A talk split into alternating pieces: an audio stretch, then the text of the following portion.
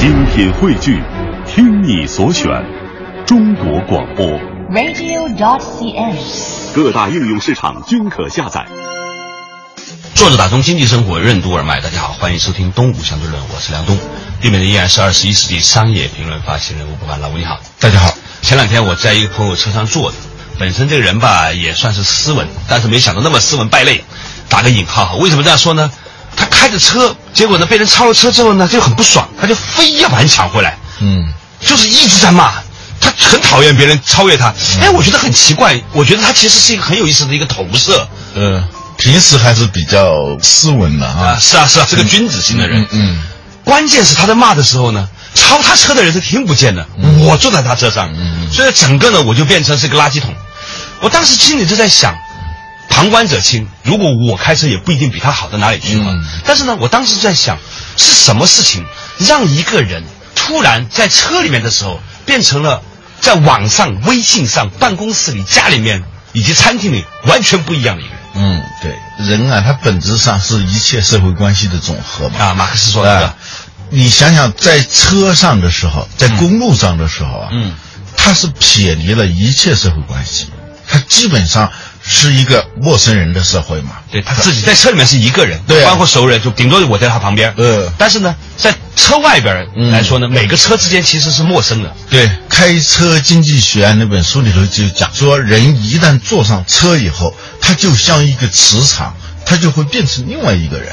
比如说，平时在家庭里头，在公司里头，在各种社交场合，只要别人能够识别他身份的地方，嗯，他会按照一种角色来说话、来行动。最典型的情景就是你在微信上的样子，呃，对，啊，很深刻，很慈悲，对，所以我在微信上从来不发任何东西、啊。实在没有办法了，看着就觉得陌生，是吧？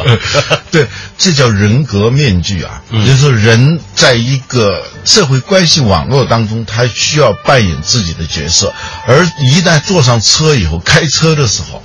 他是不需要社会关系角色，除非他是个什么名人，他的车牌号被大家给曝光了，这时候他就会比较小心了。所以人一旦坐上车，一旦开车上路的时候，在暂时他跟社会关系失联了。嗯，一旦失联，他就是变成了一个原形毕露。呃，就是原来是什么样，他一下子就所以我原形。所以儒家很多关于修行的这个话题人都提到慎独这个词啊，嗯对就是说当你独自一个人的时候，你是不是还能保持一个好人的样子？对啊，慎独以前我讲过嘛，慎独最生动的定义就是夜里三点钟你在大街上走，你吐不吐痰是吧？嗯，这是个很粗浅的标准，但它能说明就是说，在没有人监督的情况下，在社会关系失联的情况下，嗯你还能够是你自己，那才是真正的是你自己。他不是一个表演型的人格，不是一个永远在一个人格面具里头生存的人。但是呢，就是现在情况是越来越这样了，我们每一个人都很难真正的知道自己是不是处在一种被监督或者是被旁观的情况。嗯而且呢，你在某一些真实的情况下，你如果做的不够好，或者是当时心态不好的话，也许你会形成一种惯性。这种惯性呢，在关键时刻你就原形毕露，也很糟糕。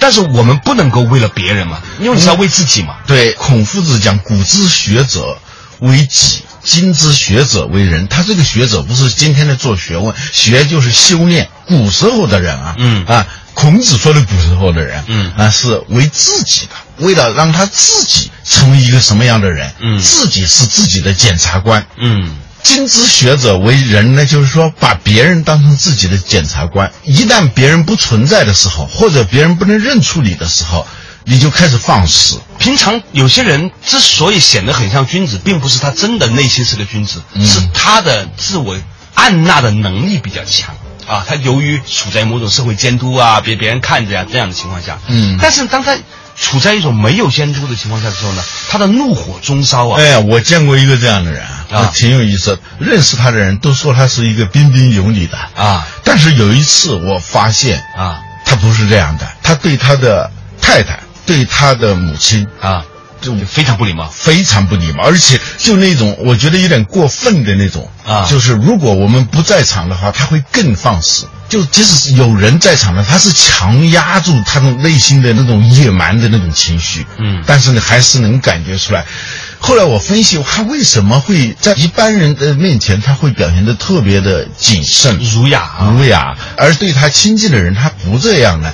哦，原来是因为他有一个效果评估的这么一个体系在里头。内在的是吧？啊，对我有求于谁，或者说这些人的评价对我很重要，对我混的怎么样很重要的时候，我就会尽可能的表现出一种很好的面相出来。但是你想想，他怎么去呵斥他的妻子和他的母亲的话，不会受到任何的报复。其实说到这种事儿呢，我们每个人或多或少嗯也都有这样的情绪，并不是说这个世界上分成两种人，一种叫小人，一种是君子，嗯而是我们每一个人身上都有一部分君子，有一部分小人。对所以我们要修行，所以我们要尽可能的在更多的时候。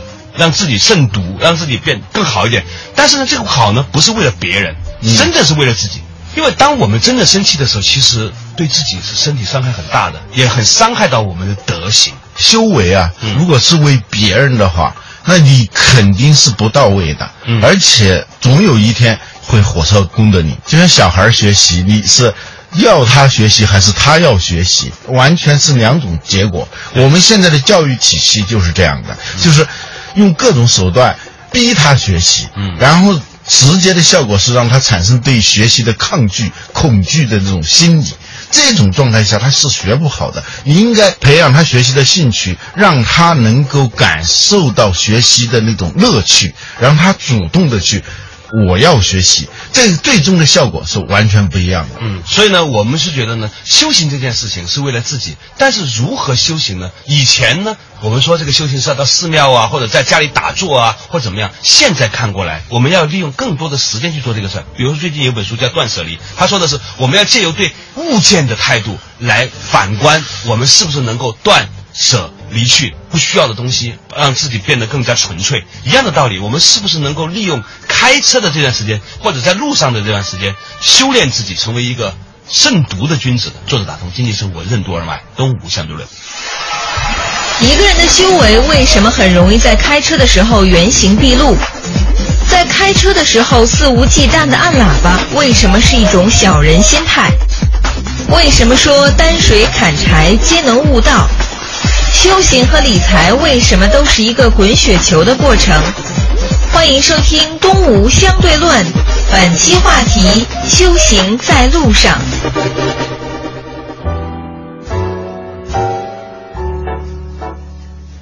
坐着打通经济生活任督二脉，大家好，欢迎收听东吴相对论，我是梁东，对面的依然是二十一世纪商业评论发现人吴国凡，老吴你好，大家好。今天我们讲到一个话题啊，就是有很多人呢看着人五人六的，一上车，尤其是自己开着车的时候，在马路上堵车就会很烦躁，别人超他的车，他就会很生气，开一个破车在他前面晃来晃去，他就内心觉得很焦虑，或者如果看见一个更好的车，有一些人哈，嗯看着这个人，他说这个人长成这样还能开一个奔驰，他可能你理解吧？他就会又会生气。其实呢，别人是什么样，跟你什么关系呢？完全都投射到自己。我们有些时候，当我们一坐到驾驶台上，我们成为一个司机的时候，我们实际上可以把每一天的在车里的时间用作一个观察自我内心、发现自己人性的卑劣，然后呢。改正自己的那么一个机会，也就是所谓的修行在道路上，道路即道场。嗯，对，淡水砍柴皆能悟道，翠竹黄花皆是般若啊。对淡水砍柴是很日常的事情啊。对，但是你去把它当成是一个个人修为的行为，不仅仅是为了来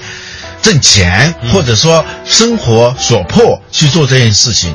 它的意义就完全不一样了。有的人呢，他有这种分别心到极点，就是什么是能够带来好处的，我就去做；什么不能带来好处的，我不做；什么别人看见的我做，别人看见的我怎么做，别人看不见的我不做。这就像木桶原理了，嗯一样的，就是你的修为到底处于什么档次上，一定是看你一个人独自。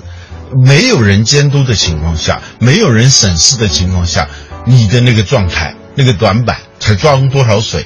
所以有人呢，他会别人看得见的时候做很多很多的努力，嗯但是呢，自己的慎独的那一块木板呢很短，甚至是更要命的是，这个桶底是漏的。对，还有一种状况，就是那些人很喜欢按喇叭，你发现了没有？就在车上的时候，尤其堵车、或者前面有车走得慢一点点的时候，前面是个女司机开车比较谨慎的时候，我就看有些人就开始狂按喇叭。嗯嗯，那种狂按喇叭，这好像是一个蛮特殊的现象，因为我在其他地方吧，真的没有见到那么多的按喇叭的声音。比如我在香港也工作过啊，嗯偶尔也去像欧洲、美国哈，真的没有。你知道吗？按喇叭这种心理其实是包括我们自己一种小人心态，因为你按喇叭，一般情况下是旗帜鲜明的表达你的意见。对你平时是不敢吼的嘛？对，比如说你在公司里头吼的代价你是知道的嘛？对甚至有时候在家里吼的代价你也是知道的嘛？对但是在这个马路上，你吼是没有什么代价的。嗯在没有代价的情况下，你就干这样的事情，证明你的修为非常非常的低。就是一个还是儿童。你看小孩子有什么事情马上哭，为什么呢？因为他哭，他可以得到他要的东西，而且没有代价。嗯，经常在飞机上看到那些人冲着那个空姐喊吼，嗯，因为空姐她们受过训练的，啊，是不会跟你对抗的。永远不会跟你对抗的哈。这好的航空公司，呃，除非特别差的啊对。好的航空公司，他是说乘客并非永远是对的，但是与乘客争论永远是错的，所以他不会跟你争论的。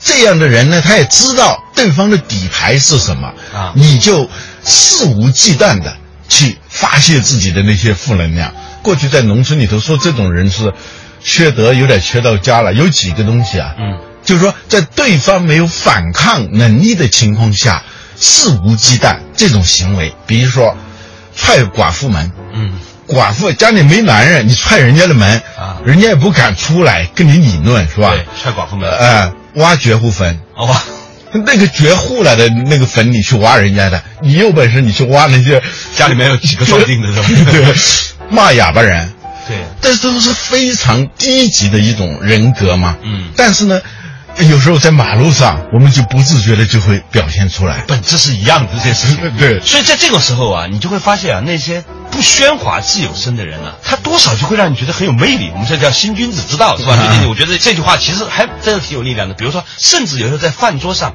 一群人很喧哗的时候，就有一个人平常不怎么说话，偶尔说一两句很到位的话的时候，你就觉得这个人很生气。那当然是高人嘛。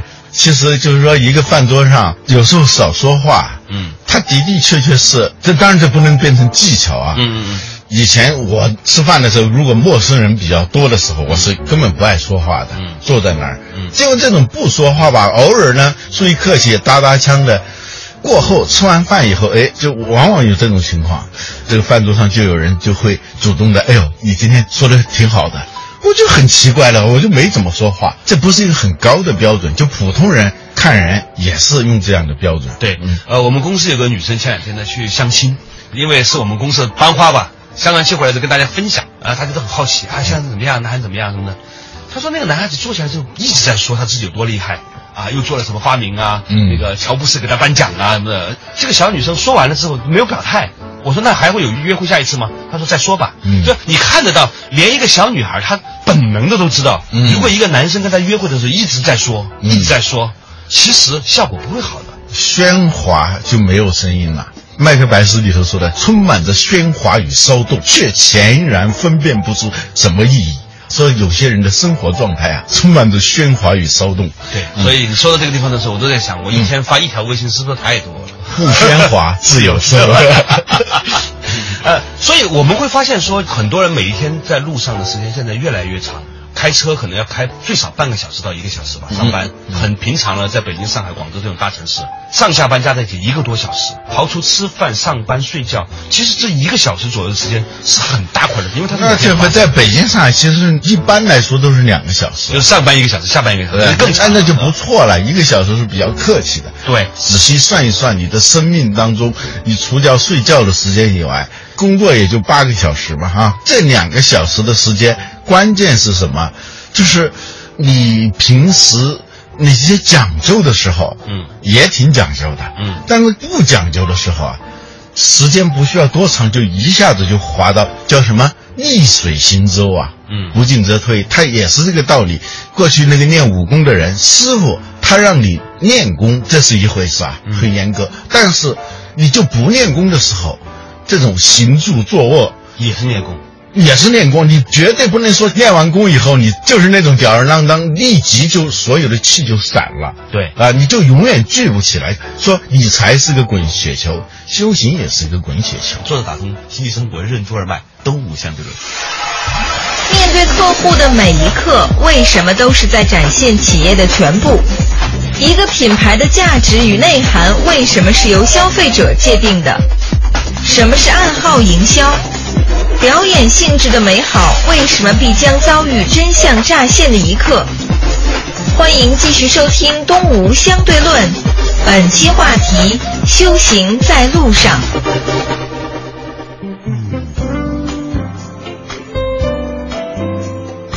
作者打通经济生活任督二脉，大家好，欢迎收听《东吴相对论》，我是梁东，对面的依然是二十一世纪商业评论发行人吴伯凡，老吴你好。大家好嗯嗯，今天我们讲到的话题呢，是在道路上修行。一个人呢，在路上慎独的时候，尤其一个人在车里面的时候呢，那是原形毕露、中山狼显现的时刻。所以呢，我们要把自己在路上的这个时间呢，作为修行的时刻啊。嗯说到此处呢，我就想起了一个故事。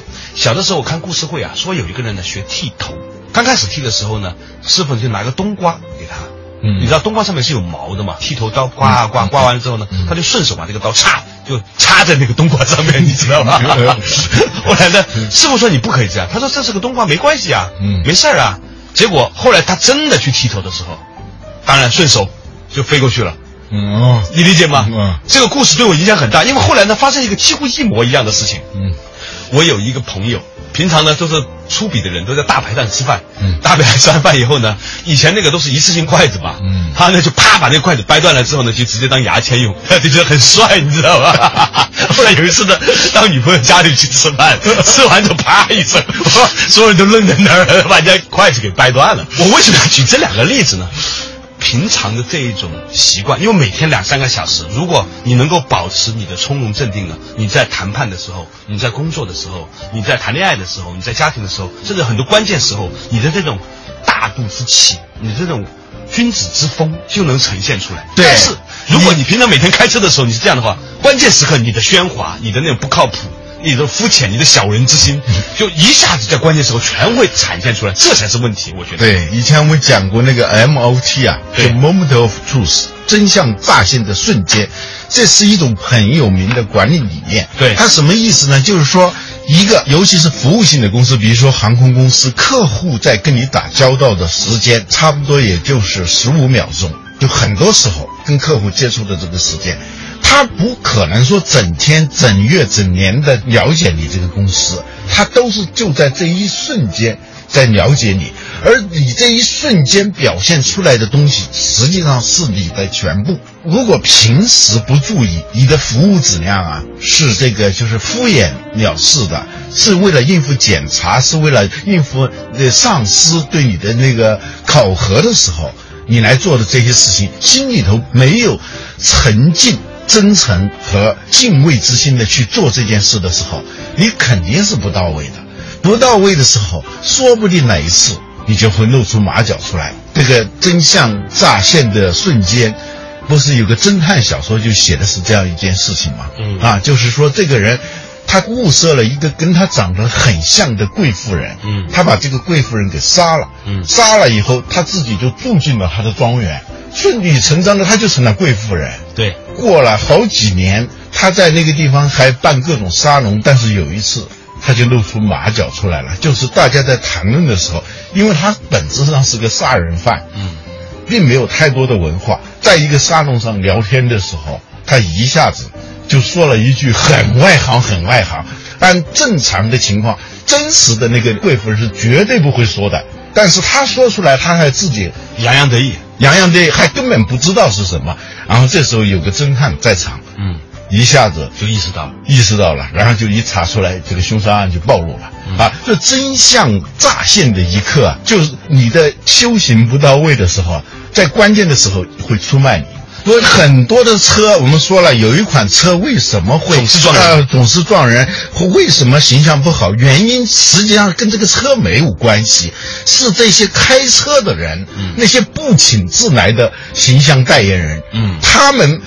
把这个车的形象给搞坏了。最近还有一个很有意思的一个，我严重怀疑那是一场策划，根本不是新闻。嗯就是某款知名度、认知度很小的一款车。嗯当然它是的的确确是豪车了。他为了打另一款知名度很高的车，就弄了一个新闻。嗯，这个新闻呢，就是让这个嗯什么什么，哎呀，怎么说？没法说，实在说不清楚。两个就是老牌豪车的这个车主违反交通规则，激怒了后面的这个新来的新来的这个豪车的这个小认知度的这个豪车的车主，然后新豪车就把他逼到墙角里头，这两个人就打起来。